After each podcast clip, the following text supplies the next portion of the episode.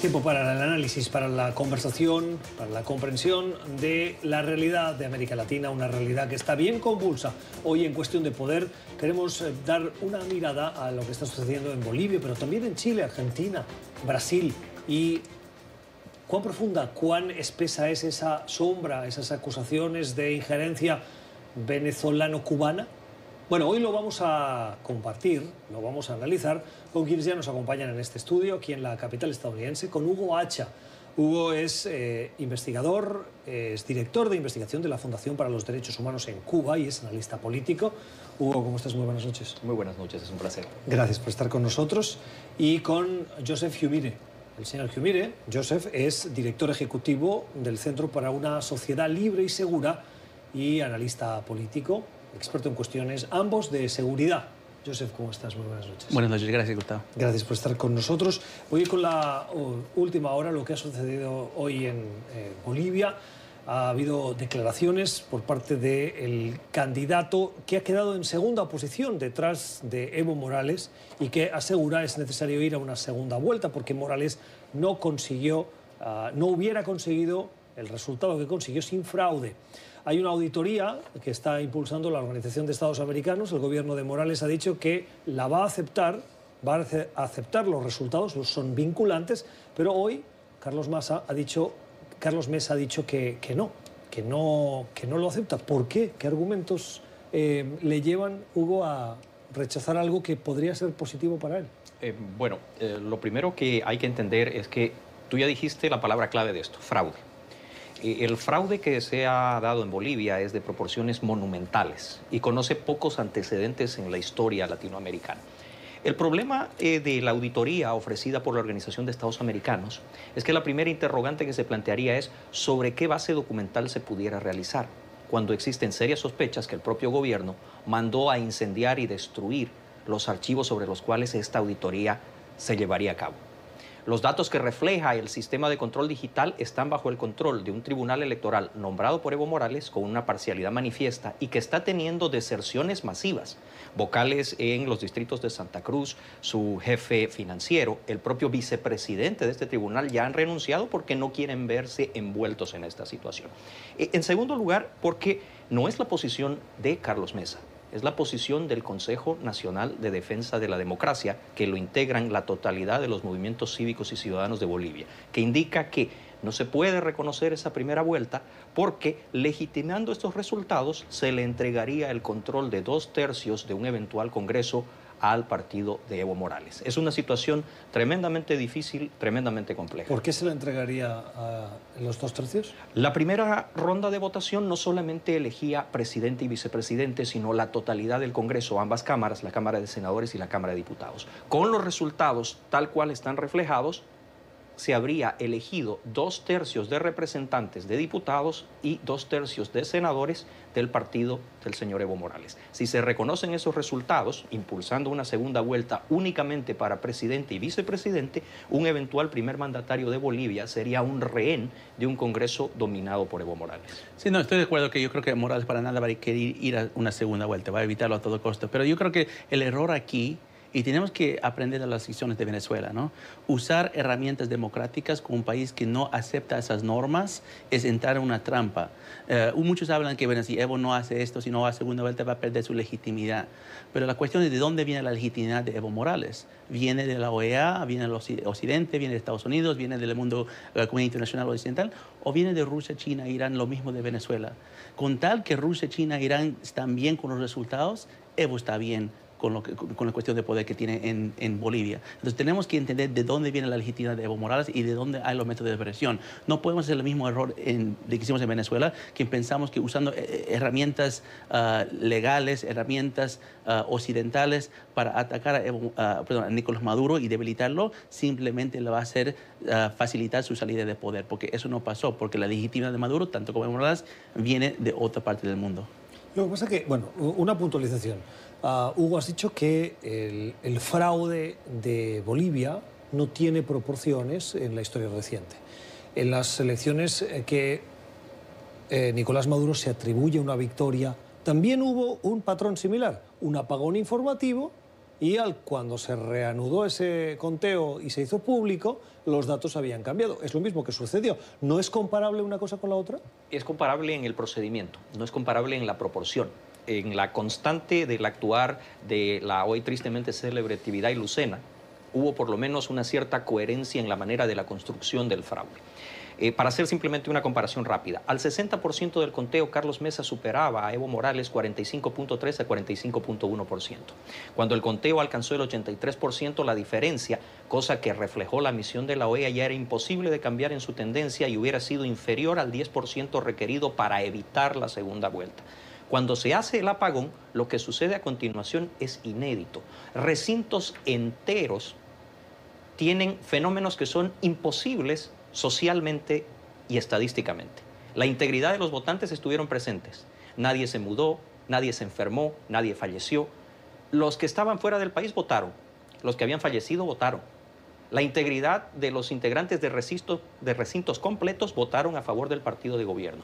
Ese nivel de manipulación, que creo fue gatillado por la inesperada proporción de votantes que estaban rechazando a Evo Morales, en esto también hay que ser claros, más que una votación por Carlos Mesa o por cualquier candidato, fue el reflejo de aquel plebiscito del 21 de febrero que le dijo no a la posibilidad de la postulación de Evo Morales. Su mera presencia en la papeleta de votación era inconstitucional. Y eso motivó en proporciones el mayor fraude, creo yo, de la historia latinoamericana. Y, a pesar de ser un fraude gigantesca, era una fraude muy anticipada. O sea, todos sabían que iba a cometer este fraude. Yo creo que esto es un poco el fracaso de la comunidad internacional, porque todos sabían que iba a cometer esto, mucho más los bolivianos mismos. Los bolivianos reaccionaron demasiado rápido porque anticipaban que Evo Morales iba a hacer algo de estilo. Lo que pasa es que quiero decirles una cosa. Si Carlos Mesa estaba en tan desacuerdo y todo el mundo esperaba esa manipulación, lo que me pregunto es, ¿por qué concurren a esas elecciones? Porque tenían la, esperanza, entonces, eh, escuchándoles a ustedes, naif, de que mm, Evo Morales no iba a hacer nada y por lo tanto iba a permitir perder el gobierno.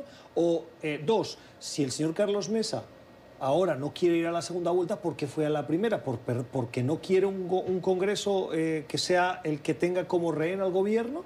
Em, entonces que no sea candidato, porque él sabía que la tendencia era esa. Veo como incongruencias de, origen que ahora se utilizan como argumentos para rechazar la auditoría, la segunda vuelta. Eh, ¿No le parece que falta un poquito de visión de Estado o como mínimo de una estrategia más sólida? Eso es un excelente análisis y a mí me alegra. Yo quiero parabenizarte porque alcanzar ese tipo de conclusiones que a ti te parecen lógicas fueron las que la clase política boliviana no ha alcanzado al día de hoy. Y en esto tengo que estar totalmente de acuerdo con Joseph. No entienden a lo que se están enfrentando. El mismo tipo de metodología que se ha usado para interferir en los procesos democráticos de Ecuador y de Chile es lo que internamente utiliza Evo Morales. Evo Morales no juega con las reglas de la democracia. Evo Morales no está interesado en lo que venga a pensar un organismo internacional o los Estados Unidos.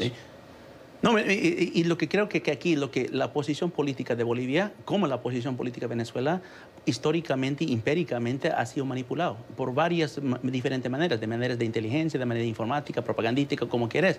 Y lo que pasa aquí es que todavía la posición política en Bolivia no entiende el objetivo final de Evo como la clase política de Venezuela no entendió el objetivo de final de, Maduro en Venezuela. Entonces, en este aspecto, todos piensan que Maduro, eh, que, Evo solamente quiere poder y capturarlo y mantenerlo, pero ahora lo que estamos viendo en América Latina es un fenómeno donde no solo es el poder que está en cuestión, es la habilidad de empezar conflicto. Y conflicto no siempre va al poder, el conflicto también va a avanzar intereses estratégicos. Entonces, esa es la parte de Bolivia y creo que la parte de la clase política no todavía entendió. Vamos a intentar avanzar porque si no se nos va el tiempo. ¿Qué viene ahora en Bolivia? Es decir, eh, está en disputa esa auditoría, hoy Carlos Mesa ha dicho que no, ¿Qué, ¿Qué, opciones hay sobre la mesa? Mira, pase lo que pase, lo que yo veo es que Evo Morales se va a empezar a tener un disputa constitucional y eso es lo que quería. Quiere que la oposición se levante, dije, tú eres ilegítimo, él dice, no, yo soy legítimo y hay una crisis constitucional en el país y que eso, ¿qué, qué resultado hay? Se fractura el país. Se fractura el país, construye un conflicto y empieza otro esquema parecido a Venezuela para movilizar las redes y chantajear a los vecinos. Aquí Chile está en cuestión, uh, Perú, en Paraguay está en cuestión, o sea, Bolivia, siendo el corazón de Sudamérica, puede afectar mucho más países que Venezuela por, simplemente por su posición geográfica. Con una gran diferencia que hay que añadir al, al análisis de Joseph. A diferencia de Venezuela, a la que puedes en cierta medida y a través de esas acciones efectuar algún tipo de control sobre su capacidad de incidencia. Evo Morales es autosuficiente financieramente porque la base económica de su organización no es algo que se cotice en bolsa ni sea objeto de comercio exterior, es básicamente el narcotráfico.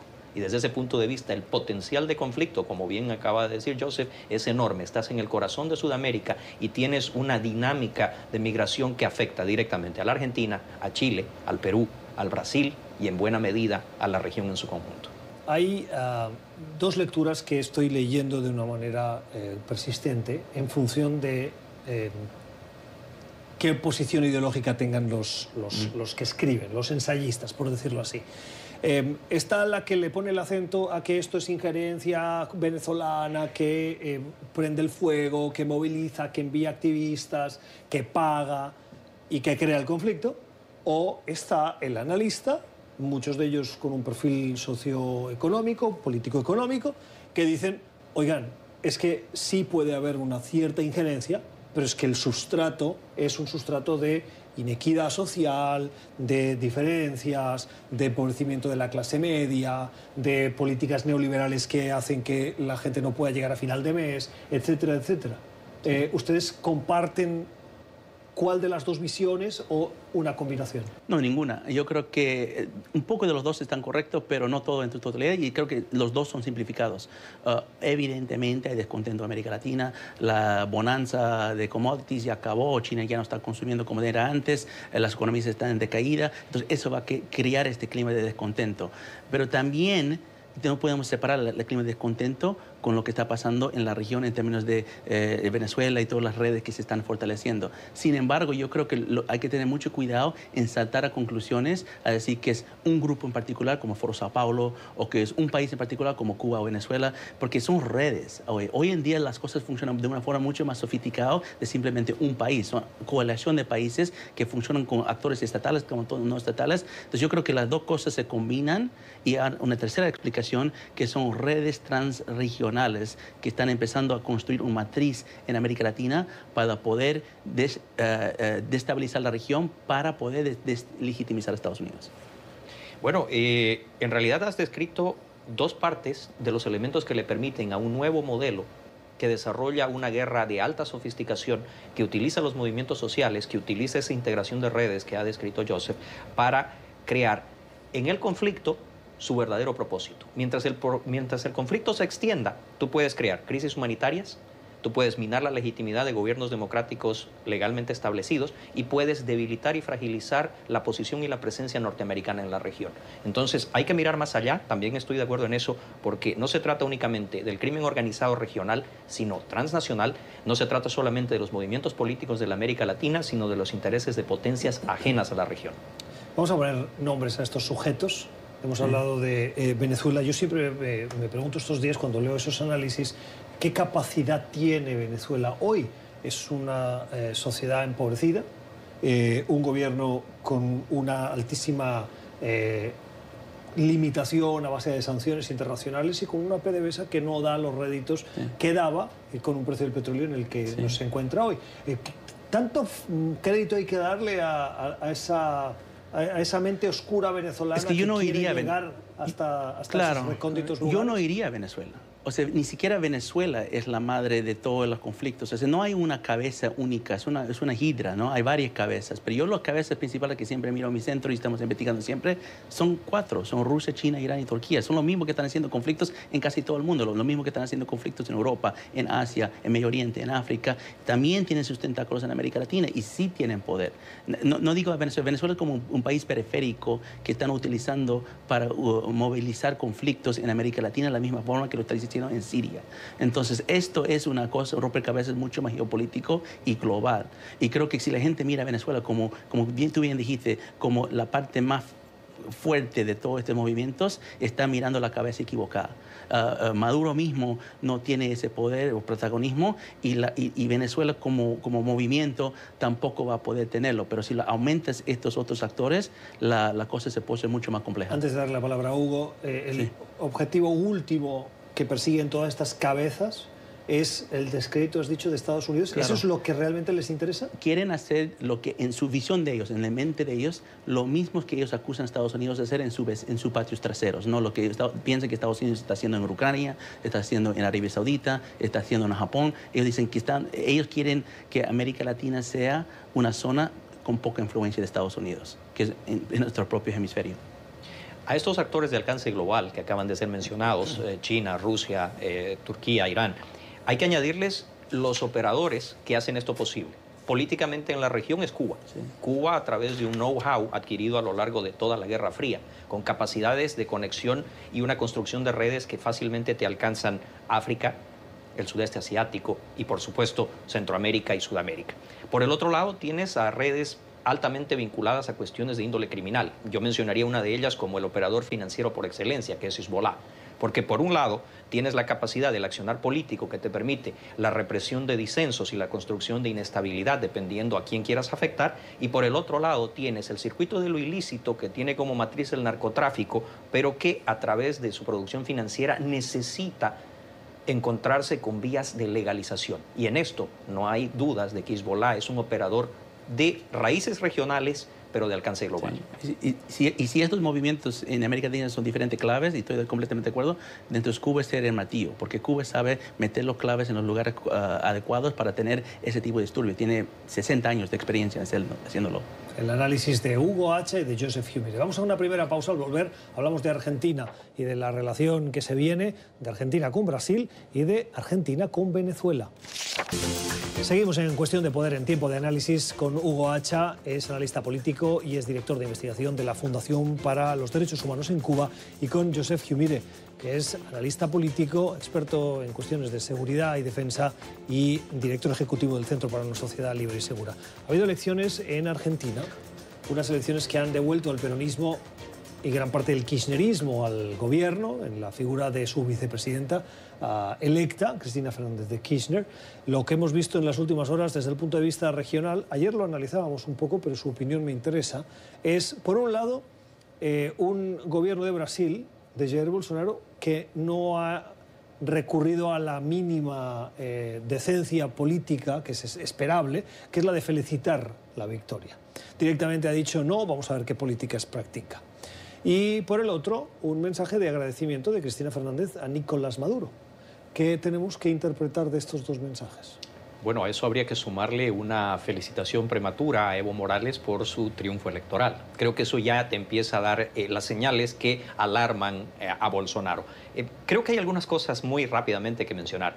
La elección no fue un reflejo de las PASO, no fue un reflejo de aquellas primarias, fue eh, una elección de un margen mucho menor. De hecho, si no hubieran habido un par de actores, probablemente Macri hubiera forzado una segunda vuelta de difícil pronóstico. O sea, la culpa de que no haya segunda vuelta es de candidatos de tercera y cuarta oposición. Si se puede hablar de culpas, yo preferiría usar el término responsabilidades. Macri no encaró el tipo de reformas ni en las cuestiones económicas ni en lo interno, en lo político, que por ejemplo se atrevió a encarar Bolsonaro. Es aceptable que tengan perfiles distintos, pero fíjate tú el tipo de proceso, procedimiento y actitud del gobierno de Jair Bolsonaro frente a los actos cometidos por Lula y el PT y el tipo de, vamos a decir, leniencia, permisividad que Macri empleó hacia Cristina Fernández de Kirchner. Solamente un ejemplo. Horas después de confirmado el resultado de la elección, un juez ratifica que dos procesos han sido sobreseídos por no existir evidencia suficiente, que no es lo mismo que declararte inocente, pero la causa madre es ratificada y es llevada a proceso, que es la que se ancla en los cuadernos de barata y los sobornos en los que hay un montón de situaciones que claramente reflejan que la señora, hoy día vicepresidenta electa de la República Argentina, es responsable de actos de corrupción gravísimos. Sí, mire, yo, en realidad eh, Argentina me pone triste porque había grandes logros que se hizo durante el gobierno de Macri. Yo entiendo en la parte económica ha sido difícil, pero en la parte de seguridad ha sido muy importante. En la lucha contra el narcotráfico se han incautado más drogas, se han encarcelado más capos. Con Se- Macri. con, con Macri, ba- bajo la ministra Pat- Patricia Bullrich.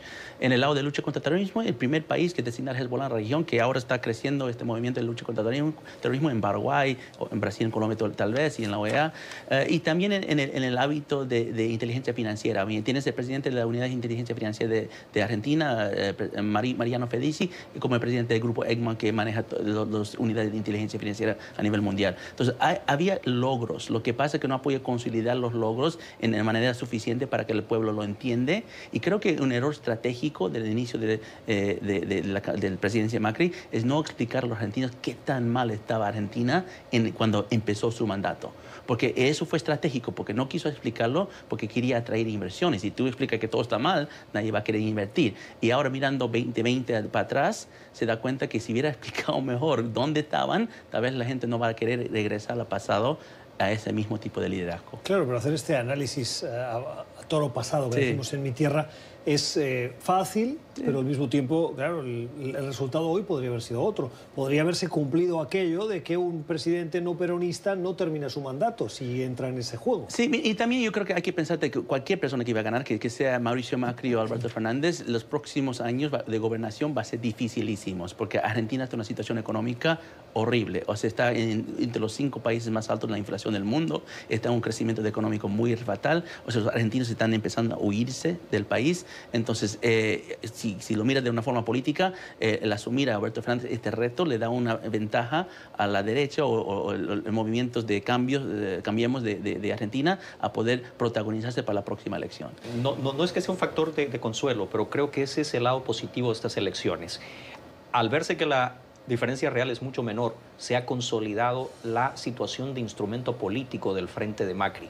Esta alternativa, que ya no va a arcar con los costos de una economía desastrosa, porque viene arrastrando todos los errores cometidos y los crímenes cometidos durante el peronismo, tal vez, y esto es una voz de aliento, vaya a ser pagado por quienes generaron este proceso y hay una alternativa al peronismo que tiene una firmeza que hacía mucho no se veía en la política argentina.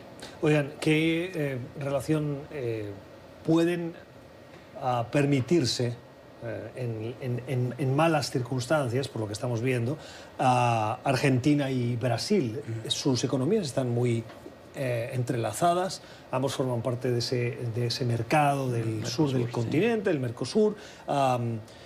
y, veo que arrancan con muy mal pie. Eh, ¿Se puede permitir el lujo, Alberto Fernández, de despreciar a Brasil? No. Y, es la gran pregunta, porque yo no solo despreciar a Brasil, despreciar a Estados Unidos, que también tiene la, préstamo del Fondo Monetario, entonces tiene, hay mucha ah, presión económica que se puede meter en Argentina en un momento que él necesita ese tipo de apoyo el del exterior, en el lado de comercio, en el lado de inversión, que eso puede ser un eh, vínculo para poder asegurar que Alberto Fernández no vaya a la dirección de lo que eran los Kirchners en el pasado. Fernández responderá a esa pregunta en los primeros 30 días de su gobierno. Cómo se estructura el gabinete, cómo se conforma el gobierno, porque tiene el factor Kisilov en Buenos Aires. Así que Fernández tiene que demostrar que no es, como se lo ha acusado de manera insistente, un títere de Cristina. Si él consigue hacer eso y logra un gobierno en pragmatismo, nadie nos puede decir que no pueda hacer, salvando las distancias, un Lenin Moreno en Argentina. Bueno, tengo eh, tres minutos. Antes de terminar, quiero pedirles un comentario breve a cada uno. Primero, Ecuador. Ya nadie se acuerda de las protestas en Ecuador. Y era un país que estaba incendiado. Barricadas, el gobierno cambió la sede, se fue a Guayaquil, ah, incendiaron la Contraloría. Ah, un campo, verdadero campo de batalla. Y hoy pasa desapercibido frente a otras crisis regionales que hay. ¿Qué viene para Ecuador? Mira, yo creo que, un poco comentario lo que dijiste, es, interesante cómo todo esto está pasando de una forma tan rápida y traspasa de países, como si fuera una mosca que va volando y incendia fuegos en cada lugar donde va. Yo diría que donde hay que mirar en el futuro, no, no desquita de Ecuador, pero es Paraguay. Paraguay este fin de semana tiene grandes movilizaciones que son de, los frentes campesinos que van a tener el país, que es un movimiento normal que han visto con, todo, con, normalidad sus descontentos y que, van a hacer, pero sin embargo, si este mosca llega y empieza un fuego en Paraguay, puede ser el próximo que, va a ascender y, vamos a ver que esta amenaza va uh, expandiéndose de una forma mucho más, lo que naturalmente regional. Bueno, no tengo mucho tiempo. Eh, Chile que viene para Chile. Se han suspendido estas dos cumbres, eh, pero hay, otros eventos regionales que sí se, internacionales que sí se mantienen en Chile.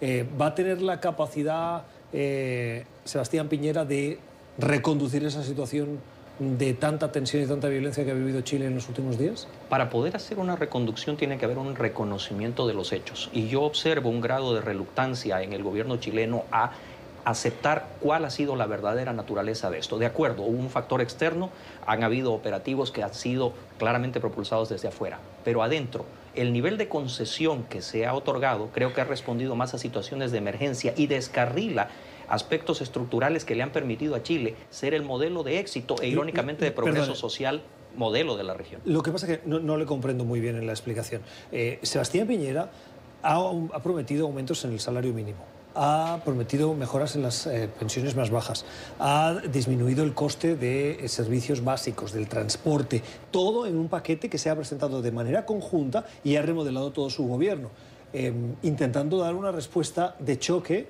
a una situación de injusticia o de grandes diferencias económicas. Eso ha pasado, eh, eso es un reconocimiento ¿y qué clarísimo. Pasa? ¿Y qué pasa? ¿Lo van a incendiar otra vez? Exactamente. el problema es que esto es como la lista santa ha habido una concesión absoluta, no ha habido una intención porque había el temor a, ser tildado de pinochetista, a, el tema de ser tildado de esa expresión tan común en América Latina de facho, y sin embargo, en esa corrección política y en la concesión absoluta, después esa será la plataforma a través de la cual se generarán las nuevas demandas y los nuevos conflictos. ¿Y dónde está el límite en el cual Piñera tiene que decir, señores, esto es ridículo?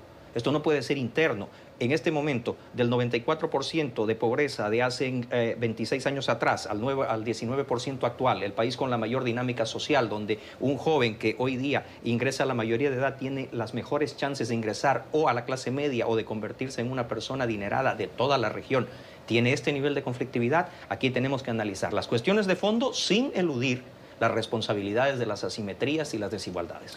Tengo que terminar porque no tengo más tiempo, pero eh, usted trabaja en el tema de derechos humanos en Cuba. Cuba está bastante desapercibido, pero la situación económica en Cuba es eh, dramática.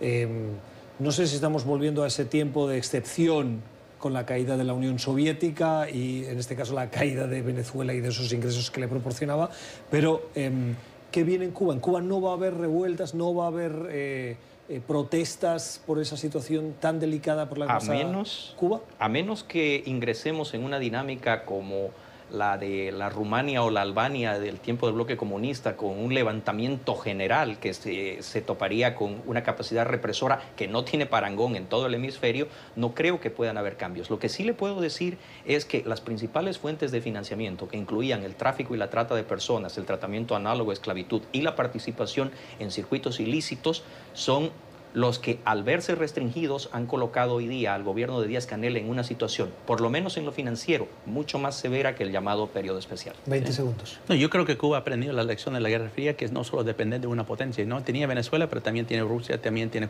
eh, China, también tiene otros gobiernos que le van a ayudar, entonces está mirando mucho México, porque quiere de ese tipo de potencia del petróleo, de petróleo de México, y el gobierno de eh, López Obrador, para tener que construir esa alianza. Entonces, Cuba eh, va a sobrevivir desafortunadamente en ese modelo castrista bueno, va a continuar sobreviviendo, porque lo lleva haciendo 50 años. Qué gusto escucharles. Gracias por compartir sus eh, puntos de vista con nosotros esta noche. Absolutamente. Es eh, Hugo Hacha y Joseph Humire. Esto es cuestión de poder. Ya regresamos.